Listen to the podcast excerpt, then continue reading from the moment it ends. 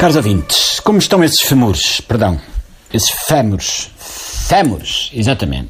Como estão esses fémures? Esses cúbitos, essas tíbias? Vejam lá esses parietais. Vocês não brinquem com os parietais. Não facilitem, hã?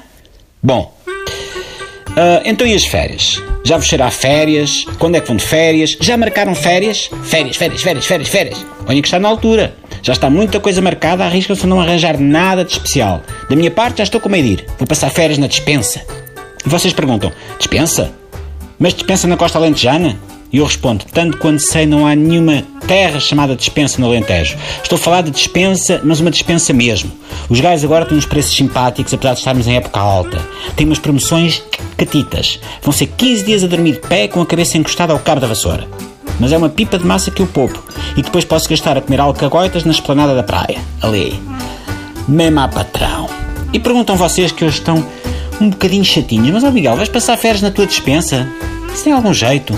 E eu respondo: Não, não, não, não é a minha dispensa. Isso seria uma parvoíce. É uma dispensa alugada de um casal alemão que aluga casas a turistas portugueses em quarteira. O Algarve já está muito à frente. No Algarve já entramos na fase em que não são os portugueses a alugar apartamentos, quartos ou dispensas a turistas estrangeiros, são proprietários estrangeiros que alugam dispensas a turistas, neste caso eu. Fiz um negócio do caraças.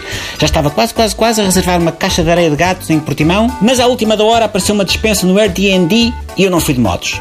Para quem não sabe, Airbnb é o Airbnb das dispensas. Coisa moderna, começou este ano.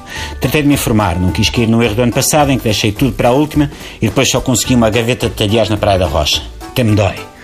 Só de lembrar, vocês já alguma vez dormiram numa gaveta de talheres? Pois, nem eu porque não consegui dormir. Foram 15 dias sem pregar olho.